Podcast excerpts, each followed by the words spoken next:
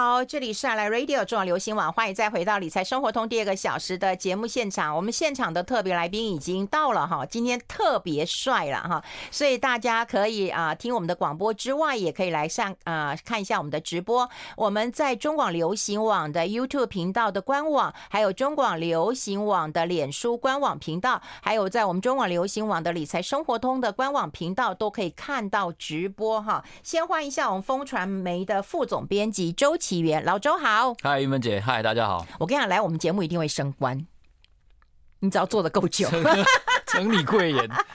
不要升官了，我每次都差点讲你财经中心主编，我还要费用下一个节目继续做，坐在这边。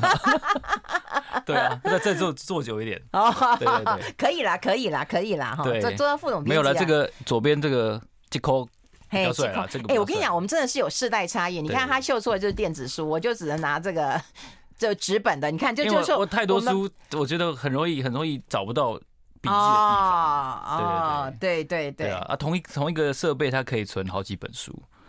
哦，对啦，对啦。可是我跟你讲，我就喜欢这样。你那个可以这样吗？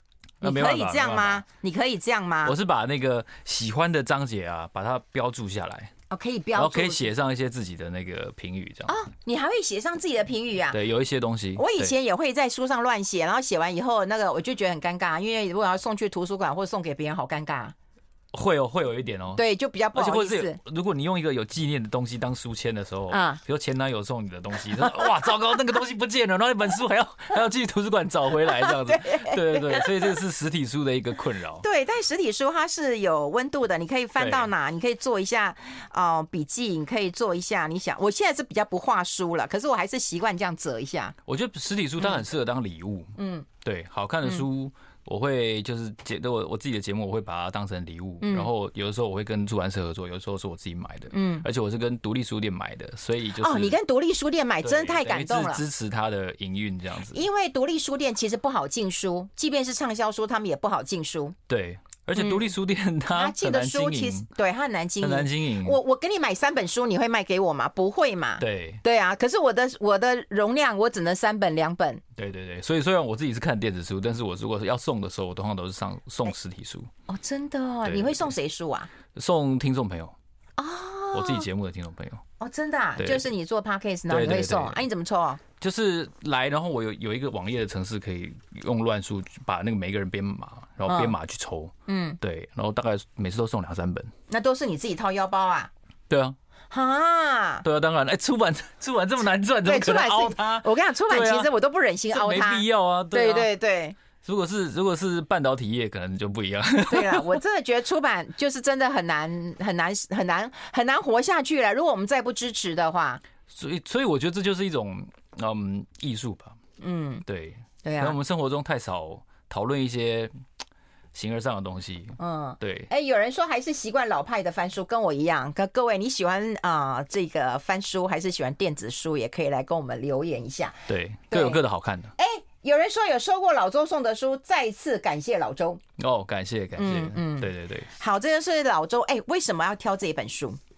因为今年是迪士尼创立一百周年，这非常非常重要。对，然后然后迪士尼在全世界其实它都有安排一些蛮重要的观光圣地的行销资源来推广这件事情。像呃今年的澎湖花火节，好像就会放跟迪士尼有关的烟火。嗯，对。那澎湖花火节每年会吸引很多国旅的观光客嘛？对对。然后它时间好像还蛮长的。对对对。然后另外像东京，东京迪士尼今年是成立开园四十周年。嗯，所以前。两天好像有那个四十周年的大游行，嗯非常非常的轰动。嗯那然后同时呢，这个东京有很多地方也都会看到，就是推广迪士尼行销相关的一些东西。所以今年他们为了一百周年，然后在东京的四十周年，其实我相信是花蛮大的力气去行销这件事情。那当然，迪士尼我觉得过去这十多年，大家其实看了很多漫威的电影，对，那也都慢慢知道说，哦，其实漫威跟迪士尼之间的诟病的关系，嗯。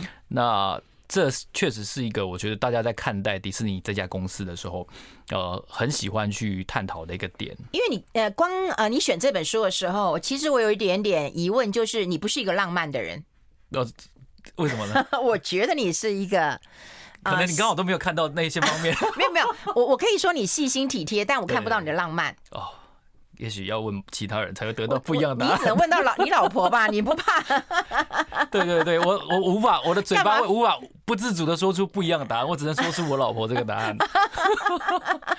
你怕老婆全世界都知道的？欸、没有没有，可能只有听众朋友知道。哦哦哦哦，对，因为我觉得你不是一个浪漫的人，所以你选择。当然后来我看书才发现，哦，其实这本书一点都不浪漫，其实它蛮实际的。然后我觉得迪士尼它是一个贩卖欢乐的公司，嗯，然后可是其实我觉得最后我们也可以探讨一下，迪士尼在最近这三年四年的时间，嗯，有很多意外的变化，嗯，那他当然这个书上说这是我生命中的一段历险，这个历险是呃艾格他本身从 ABC 的时期开始，对对，然后一直到他接任这么多年的执行长，哦，这是他们他生命中很大的一段历险，但他可能自己没有想到的是，这本书出了三四年之后，更大的一段历险出现了，就是他在。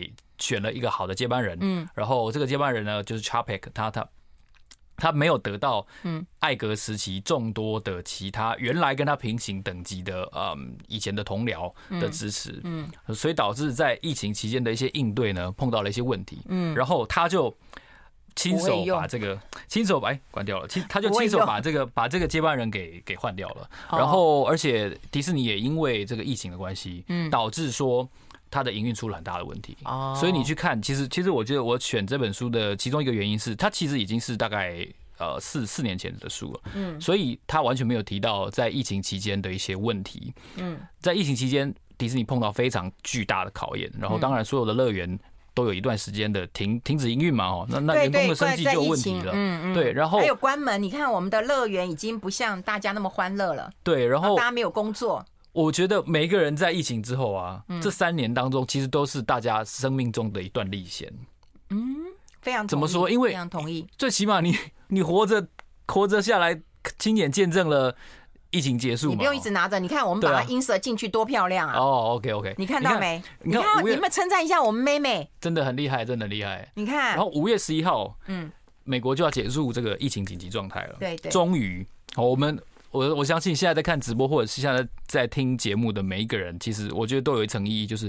OK，我们终于经历过我们这辈子最可能最困难的一段时间，最最没有办法想象的一段时间，这是我们生命当中的一段历险。那艾格可能也没想到，他七十岁，好好不容易终于风光退休了，他竟然要亲手拔掉他当初觉得非常适当的一个接班人，然后自己要重新跳出来，然后现在面对非常多的责难，然后政治上的压力。我我觉得待会儿在其他的段落的也可以分享一下，就是说重重返这个。岗位的 CEO，他们一定都是在危机的时候才被迫需要重返。可是，我觉得这次艾格碰到的事情，跟其他我们看过的所有重返岗位的 CEO 都有一个非常不一样的地方，就是他。要处理的是政治问题，不是技术或者是产业或者是业界市场的问题。嗯，那这个政治问题可能就相对复杂很多，因为它牵涉到了意识形态，甚至是二零二四年美国的总统大选。嗯，所以这件事情其实是，当然书中你看完是没不会提到任何事情，对，甚至他的接班人 Chapek，他最后只有在最后的地方提到说他是在经营所有的乐园体验设施非常重要的一个高阶主管。嗯，对，那对于他为什么？呃，被拔掉，你可能要看可能路透或者是华尔街日报或者是金融时报这种非常呃 inside 的这种财经媒体才能够知道。但其实你看迪士尼的股价就知道，它最近这几年走衰运，而且很严重，很惨哦。对，所以这也是为什么我挑这家公司的原因之一，就是你会觉得说，看了漫漫漫威的电影，你会觉得啊，这股票可以买。就是这是一个盲点。好，这就是老周告诉你的，看起来是啊浪漫，但会发现到实际会比较重要点。但我们有浪漫的人，就是费荣帮我们挑了这一首歌，其实我也还蛮喜欢的。就如果你现在还没有迪士尼的 feel 的话，你应该来听这一首歌，Somewhere Out There。I like 好，我们持续跟我们风传媒啊，这个啊副总编辑他自己也有经营 Podcast 老周啊，来聊聊这本书啊。我们大概每个月都会挑一本书跟大家在空中啊导读一下哈。那这本书我觉得乍看是浪漫的，但里面有很多的一个现实啊。我们是不是要先从这个艾格这个人开始聊起啊？我觉得艾格他充分展现了一个呃，如果你有美国梦，然后你呃胼手知足，好好去努力的时候，你可以达到最终达到什么样高度的成果，一个非常好的一个典范。嗯，啊，当然这个他的现状是非常辛苦的，但是他的出身背景哦，我觉得他是一个比较。呃，家庭影响他成为一个比较民主党倾向的人。嗯，然后他的家庭呢，不关系不是那么的呃稳固。嗯，然后然后他可能比如说用通俗的话来说，不是那么温暖，环境也不好啊。对他爸爸的一些工作跟精神的状态啊，让他觉得呃，他如果长大的话，不能像爸爸这样子这么这么凡事都容易挫败。嗯，所以他从高中开始就半工半读。嗯，所以他有很长的一段时间都在披萨店里面做披萨。嗯。然后是直到要申请大学之前，他才猛然发现这个苦读的重要性。嗯，好，然后他的的这样子的经历，让他有比较，我觉得实事求是的一个态度。他不会因为慢慢的他成为一个非常高位的哦有权力的主管之后，他就开始忘了自己。嗯，所以这样子的呃。不太一样的出身背景，造就了艾格一个我觉得比较务实，然后比较能够看待客观呃客观看待很多的一些险境或者是工作挑战上面的一些问题。所以我觉得他把这个书形容成这个 the the ride of a lifetime，the ride 这个字我觉得是蛮蛮精准的。你就是精准的去呈现说他从一个很平凡出身的人，怎么样去造就自己的职涯这件事情。当然你会说啊，他可能是哦。白人男性嘛，哈，所以比较容易升迁。我想那只是原因之一啦。就在那个在那个时代，可能娱乐业务或者说媒体业务成长的很快，在他们碰到真正的大下坡之前，成长的很快。哎，可是我看这本书的时候，乍看之后，你会不会想过，就是说，呃，梦幻的职业，好，当然我们也有有采访过说，哦，梦幻的职业，你带有哪些的特质？好，我觉得那些特质，好像我们可以收敛出来。比方说啊，你可能要有点，呃，当然，如果你想要找个工作，你的语言、你的个性、你的活泼，哦，你可能比较呃开朗一点，对不对？你就比较容易找到那个工作。可是对于这样的家庭出身的人，他可以找到那样的梦险的冒呃冒险或者是梦幻的一个工作。好像也不是他的一个本意耶。我会感觉就是如玉芬姐刚才所说的，我会觉得，如如果如果是对我来说的话，有一个比较大的启发，就是不要先说不，就 never say no。嗯，对。那为什么要这样子？就是通常你在碰到很多人家告诉你说，哦，这事情就是这样这样的时候，不见得最终由你来突破会无法。成型，比如说他们书里面有提到说，他们要早期他们的电视台要 ABC 要去北韩拍一个节目，然后去转播一个一个节目的时候，大家都会说怎么可能？你疯了吗？美国跟北韩是什么关系？你们的团队怎么可能去北韩？但实际上，这个美国的外交或者说军事当局并不是说严格禁止，觉得任何人都不能去北韩。对，你要实际去去试着打破它，哦，一道墙，你要试着去去越过它，或者是跳过它。然后你真的失败了，那那就是失败了。就是一件事情，呃，成功跟成功跟失败，我觉得不是一体的两面，是成功跟没有尝试是一体的两面。嗯，对，事情有没有有没有去做是比较重要的。就是我看完这本书之后，我会觉得他把他的职涯从基层，嗯，一直到高位，一些一些参与交易、主导交易的的过程，很平实的写出来。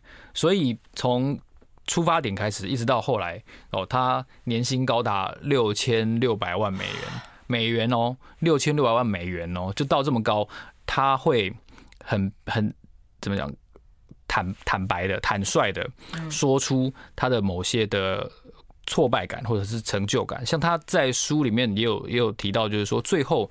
你终究会剩下你自己，嗯，哦，就是在那些那些虚荣啊，然后在那些呃商场交易的那些规则之外，你最终你只会剩下你自己。所以，所以，但我相信一个人如果达到那个高度，你要坦白的说出这些教训或者心情，不容易啊，是是很难的。你的收入是越来越起耶，对对对，对，然后你还会成，你已经富可敌国了，对不对？所以这本书它它在有点像是自传，它在这个自传当中去去陈述这些心情哦。我觉得是跟很多的商业领袖是很不一样，所以我觉得坦白是这本书一个蛮主要的一个元素。嗯，对，嗯，也是也是我觉得我看完之后，呃，蛮有收获的一些地方。像他也也很老实说，有些事情他确实就做不来。对，那我相信如果这本书还会再出第二版的话，那希望他把他换掉他接班人那一段能够 能够。坦率的说出来，因为因为我呢，我就先来讲这一段好了，因为我有稍微去细数一下好几个这种重返职场的 CEO，对。对，张忠谋，张忠谋先生就是啊，对，当时蔡立行先生也是他他他他清点的，对，然后张忠谋换掉了他，然后我印象最深的是张忠谋后来就大力的扩张资本支出，嗯，对，然后让台积电后来的这个竞争态势完全不一样了，嗯，他也那个时候就是零八年之后裁员呐，哦，然后跟三星的竞争，那个时候陷入了一个瓶颈，所以张忠谋确实出来解决了相当大的一个难题，嗯，哦，然后还有 Dell 就是。戴尔电脑的创办人，嗯，他也曾经在公司碰到转型困境的时候，把自己的接班人给换掉，重新回来当 CEO。嗯，那星巴克的舒兹呢，回来两次，然后第二次是因为这个他的 CEO 退休，他第二次又再出来，然后。贾伯斯就更不用讲了，贾伯斯的他是被赶出去。对，贾伯斯的重返呢，我觉得拯救了苹果，然后也重新塑造了苹果。那这本书里面当然也提到了很重要的一个部分，就是说贾伯斯跟迪士尼之间的关系如何从呃一个看似绝对不可能，大家在好莱坞就觉得说不可能有人可以跟贾伯斯谈条件，可以可以买下他的公司，但艾格竟然让迪士尼去。买下了它，那那其实有，我觉得这本书你会你看完之后，你会有一个伏笔，就是说，如果他说如果贾伯斯没死的话，他其实本来想要跟贾伯斯谈让迪士尼跟 Apple 合并。那你可以想象一下，如果迪士尼跟 Apple 合并，如果哈，很难想象，对，那会发生什么事？很难想象，所以要进广告了。对，对，好厉害。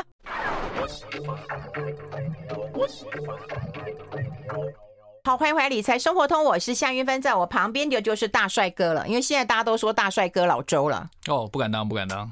要说谢谢，我是靠谢谢，我是靠书，我是靠书去遮掩我个人的相当多的缺点。哎呦，别这样说嘛，干嘛那么是相当重要的？啊，干嘛那么谦虚呢？刚刚我觉得你你能够从一本书当中，或从一个人他在回认，然后你又找到说，哎，有很多人其实他都是回认，我觉得这就很有趣啦。我觉得这个是因为工作的关系哈，所以我们会需要去一些。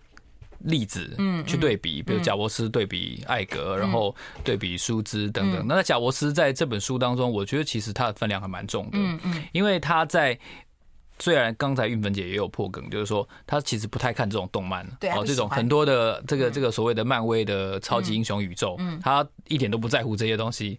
那可是，其实，在并购漫威的交易前期的谈判过程中，其实贾伯斯扮演了很重要的角色，哦，就是说带的。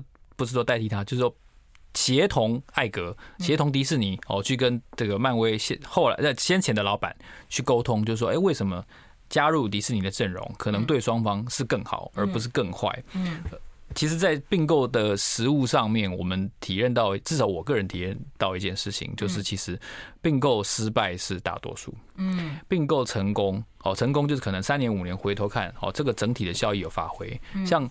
漫威这么成功的交易，我觉得是非常少见的。有一些时候，我们并购对方只是为了你要消灭他，嗯，你要你要减少竞争，并不是你真心认为一加一会等于二。嗯，很多时候其实。这个交易要让它消灭。对，商场没有那么童话，商场就是很实际，就是我我不要这个竞争。可是相对应的就是一个监管的风险。所以其实，在呃这本书当中提到的三次最重大的交易，就是买皮克斯、买漫威，然后买二十一世纪福斯嘛。那前面两次还是迪士尼跟或者说艾格出马，主动去接洽、去联想促成的交易。但是第三次很明显就是对方没夺，嗯，反而是。卖方主动，嗯，要抛出这个媒体的事业。那我觉得不管原因为何哦，就是双方的结合，其实到目前为止，可能啊，就媒体业务看起来是可以，还不能说是失败哦，但是我觉得还蛮复杂的。其中一个点就是，它开始会涉及到一些监管的议题，因为它的。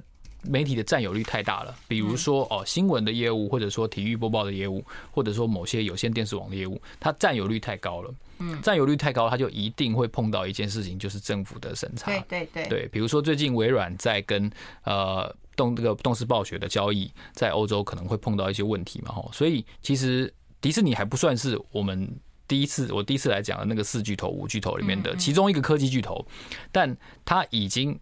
也碰到了一样的问题，所以监管这件事情，我觉得迪士尼在规模大到这个程度之后，哦，可能无可避免的，如果他要走下一个下一个十年二十年，哦，他碰到了的挑战，其中一部分一定是监管，就是乐园可能没有监管，嗯，哦，但是市占率太高的业务一定会碰到监管，那就是媒体，嗯，对。哎，那待会会来聊聊这几次并购的一个影响。不过你刚刚提到，就是有些老将回国，包括艾格，对不对？他自己钦点的接班人，他觉得不适任哦。这我就觉得老将还可以服继嘛。我的意思就是说，不都是说现在时代不断的变革嘛？为什么有这些老将才能够这个？镇压，或者是能够来解决所有的事情，你觉得关键是什么？所以年轻人永远都无法无法出头喽。我我我我倒觉得，就我也想过这个问题。对，后来想一想，其实有有这个嗯两方面的因素哦。第一个很现实的就是，其实你可能往外面找是找不到人的，因为通常这些人都在问公司出大问题的时候。嗯，回来。那你看，呃，张忠谋是创办人，嗯，贾伯斯是创办人，嗯，舒兹也是创办人，嗯，Michael Dell 也是创办人，嗯，好，所以那艾格虽然不是创办人，但是艾格是这个前任艾斯纳之后最有威望的的领导人，他也已经做了十几年，所以他也相当有有分量。所以这个不是老将不出山哦，一定是在关键的时刻时刻才出山，一定是公司开始有一点不能说风雨飘摇，但是陷入一个信心的危机。的时候，一定需要这种人出马。嗯，那为什么？因为前提是你在外面大概找不到人，你出出再高的钱，大概都找不到。对，而且我跟你讲，我唯唯一能够想到就是说，这儿子我生的，或者这小孩我生的，我只有知道他的毛病在哪里。对，我打他，大家没话说。对，对，有点这样子。哎，对。我我最有权利来决定他该怎么做。对，如果别人说的话，你可能还被说三道四的。对啊，那你看像像现金股利好了，大家最喜欢讲现金股利。哦，配息哦，配息，殖利率高低。贾伯斯说，很久以前就有讲过一句话，他说他超级痛恨现金股利，他说。谁敢跟他讲 dividend 这件事情，他就是把他赶出会议室。所以在贾伯斯时期是不配息的嘛。嗯那当然你会说，哦，后来他那个时候现金不多，那后来等到库克的时期现金很多，所以他一定要配息。可是其实这跟这个 CEO 个人的风格是有非常大的关系。所以像贾伯斯这么风格这么强烈的人，他书里面就有就有评论，就是说他刚才呃漫威的那些角色，他都觉得这个都这个这部电影超 low，这个东西不行不行 out。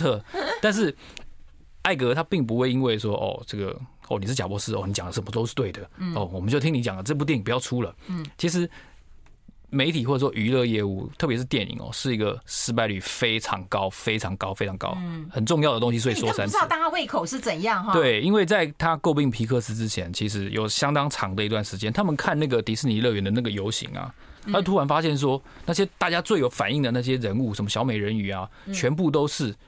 最早期出的，中间大概有十年，就是他们诟病皮克斯前面大概有十年左右的时间的那些电影讲出来，你完全不记得，嗯，你根本不知道他们拼了老命画画出这部动画。所以艾格那个时候他去看到了皮克斯的一些适应的作品，他包括他片头那个跳跳灯，嗯，哦，他他看到了电脑动画能够做到的边界，他就对于电脑动画能够拯救迪士尼动画部门，抱持一个非常巨大的希望。所以虽然所有的人都告诉他说。你去找贾博士就是死路一条，但是他跟贾博士开口的那一段，我觉得超级精彩。就是说，哇塞，我如果有机会跟贾博士讲话，我我能够讲的那么那么顺利吗？哦，所以所以就像就像我很喜欢分享，就 iPhone 诞生的那个当初陈红怎么去跟去跟 Nokia present，然后 Nokia 根本不感兴趣那一段，然后就是我觉得它里面也有一个也有一个传递到一个相同的精神，就是反正你你就试试看嘛，嗯，对啊，那。被打枪就算了嘛，你被贾博士打枪，这不是很正常吗？所有全世界哪一个人没被他打过枪？嗯，对不对？那那后来他们谈到快要宣布交易前三十分钟，然后贾博士就说：“我们出去走一走。”然后他就跟他说：“我的癌症复发了，而且现在非常严重，就是等于是宣判，就是我大概活不了多久。”然后他说：“你可以把这个交易取消，就是我现在告诉你，你可以，你可以不买我们了，这样子。”然后我就说：“哇塞，那段真的是超级超级不能说惊悚。”非常的扣人心弦，就是你们就要就要跟贾伯斯谈成了一个 deal，你要把他公司买下来，然后三十分钟交易宣布前，他突然跟你讲说：“天哪，天哪，要进广告了！” 所以，那这是一个非常我不能剧透，但是我觉得对对对，我我的来宾太棒了，进广告，进广告。I like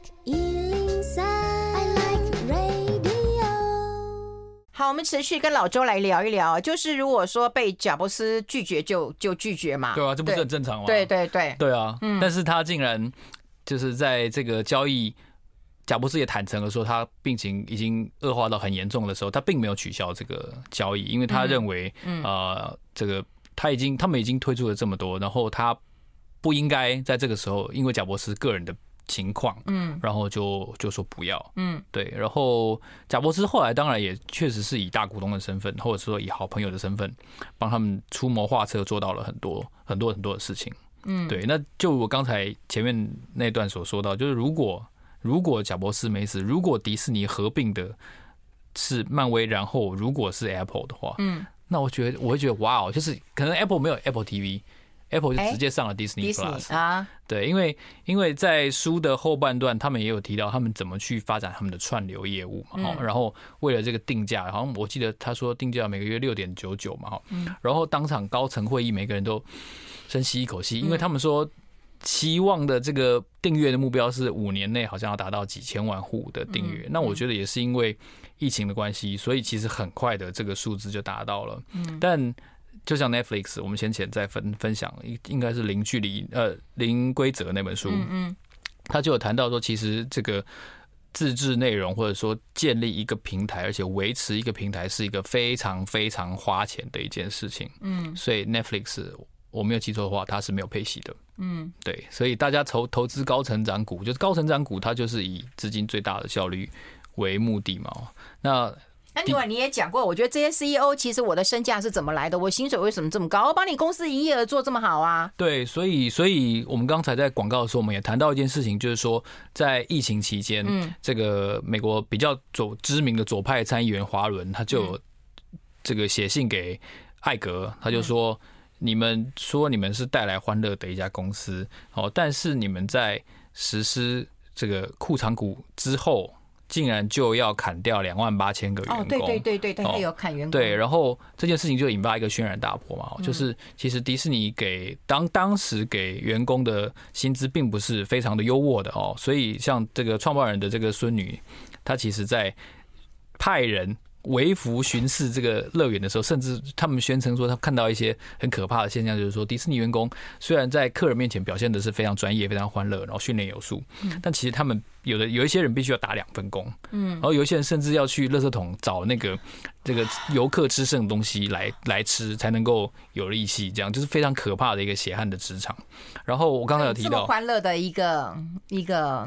乐园，然后面貌底下对，有非常残酷不堪，有非常这个奴奴工般的这个待遇。当然，我相信不到奴工哦，但是他们确实在在华伦的的眼中是一个非常非常不合理的情况哦。所以像像这个创办人的孙女，她就有在接受媒体讲这个专访的时候，就说他们觉得现在这个艾格的薪水实在是太高了。嗯，我刚才说年薪六千六百万。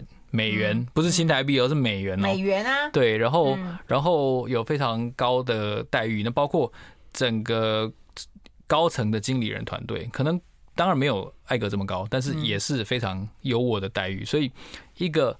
所谓贩卖欢乐哦，希望梦想的一个园地，一个组织，但其实他的薪资收入是非常非常哎，就算没有的，对啊，就算没有六千多万，我有一千万，可能也可以啊，对吧？他这些中高阶的主管啊，对，所以但但你看他营业有多少啊？但其实呃，如果如果有能有人有能耐跟贾博士谈成交易的话，嗯，那他为什么不止二十亿美元呢？对，对啊，对啊，贾博士因为他是创办人，所以大家就会认为他。拿的多少其实没有关系，因为他是创办人。可是艾格其实是专业经理人出身的，嗯，对，所以这也反映了反映了一个一个情况，就是说应该拿多少，适合拿多少，跟他的绩效的对比。嗯，那谈到绩效，其实我觉得这本书当中没有提到的一个很可惜的部分，就是当然他写完之后才爆发的，就是疫情导致迪士尼的困境。嗯，哦，所以你去看迪士尼的股价的话，现在大概一百出头嘛。对，那三年前最高大概是一一倍。嗯，所以它等于三年来其实远远低于高点。哎，那除了疫情之外，发生什么事？我们待会也要讨论一下。我们先休息一下。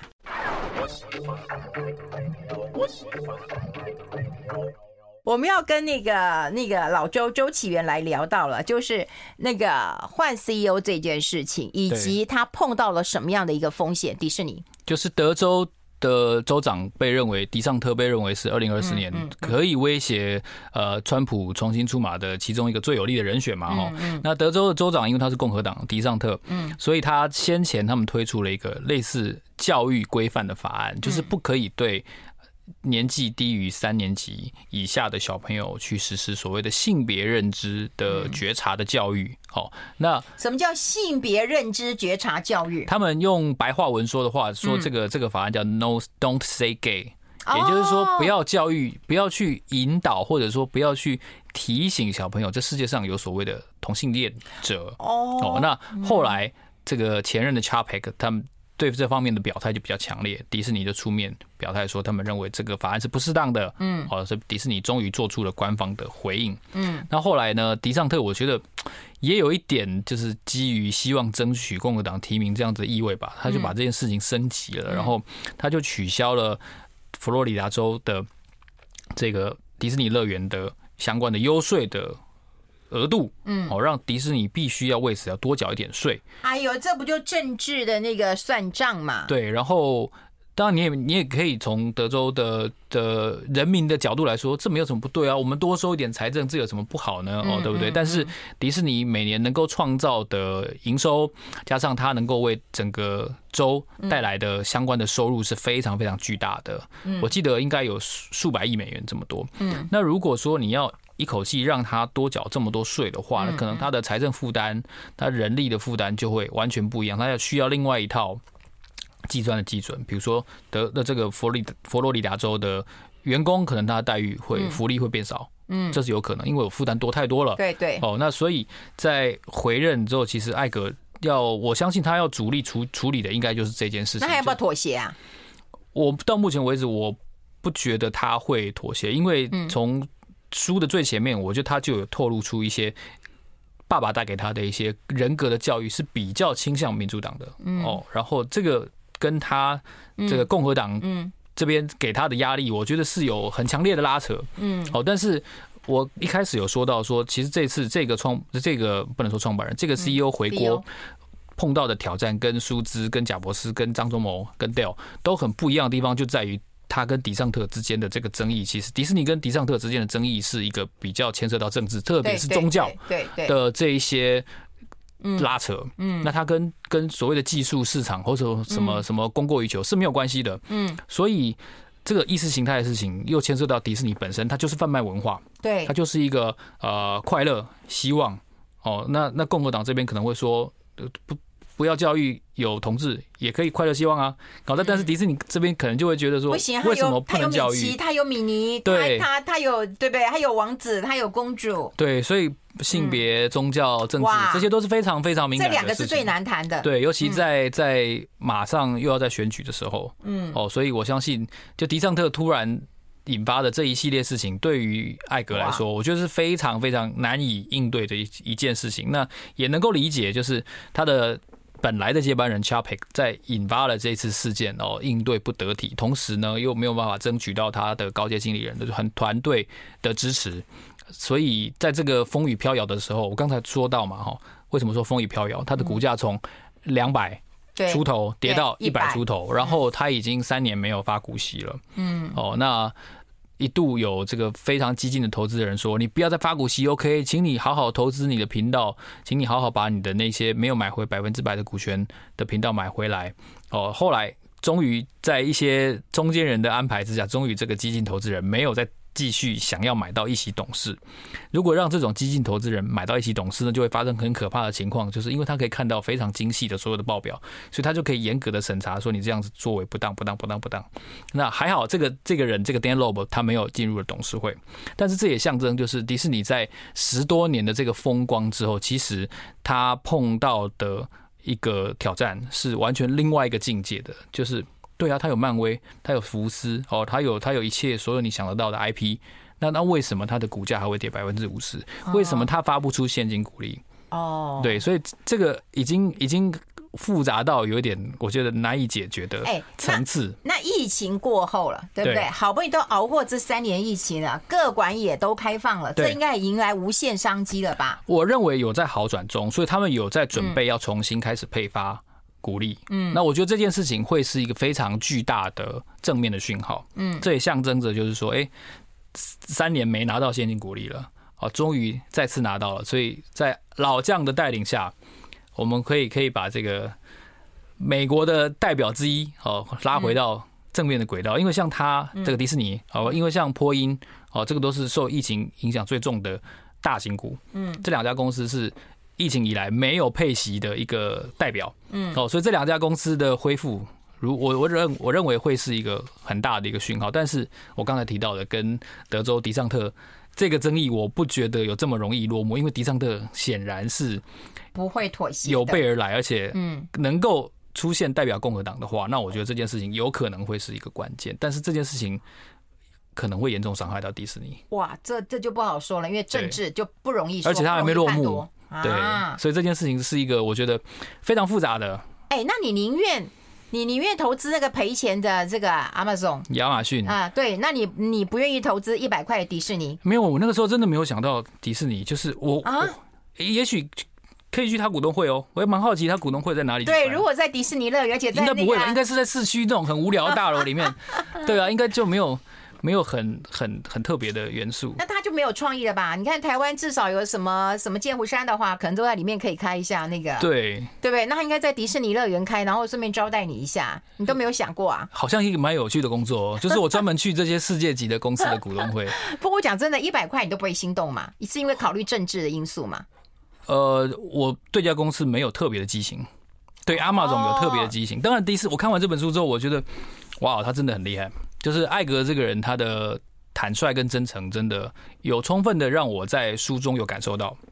对，所以我很推荐大家去去了解一下，就是一个一个 CEO 他的一些真心话，我觉得还蛮坦率的。包括他离婚，他从东岸搬到西岸，嗯，然后他的太太，他第一任太太，嗯，严重的不适应，最后离婚，嗯，他也说的非常坦白，我觉得，嗯，印象很深。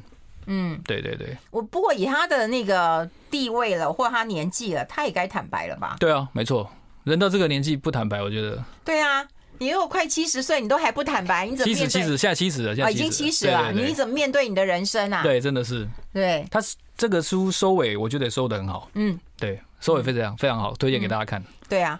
跟大家来分享这本书，然后我们把它贴在粉丝团当中啦。就我们还是希望能够鼓励阅读啦。不过在投资的时候，尽管有疫情开放的一个大力多，对，但是你说那个政治的风险，我觉得是比较少被人家提到。超严重的哇！啊、你看跌这么多，这真的是我们比较不了解的一个地方啦。好，我们今天也跟大家来分享一下我们心目中的一个呃乐园，但说实在的，还是要历经很多现实面，对不对？并购的事情。刚刚还在，我们其实也没聊到，就是票价要决定，还要 CEO 飞过来哈来决定票价，这也非常有趣的。大公司啊，大公司才会这样。哦，对啊。好，今天非常谢谢老周到我们的节目现场，我们下个月再见了。下个月就晶片战争了哈，我们先预告一下，拜拜。拜拜。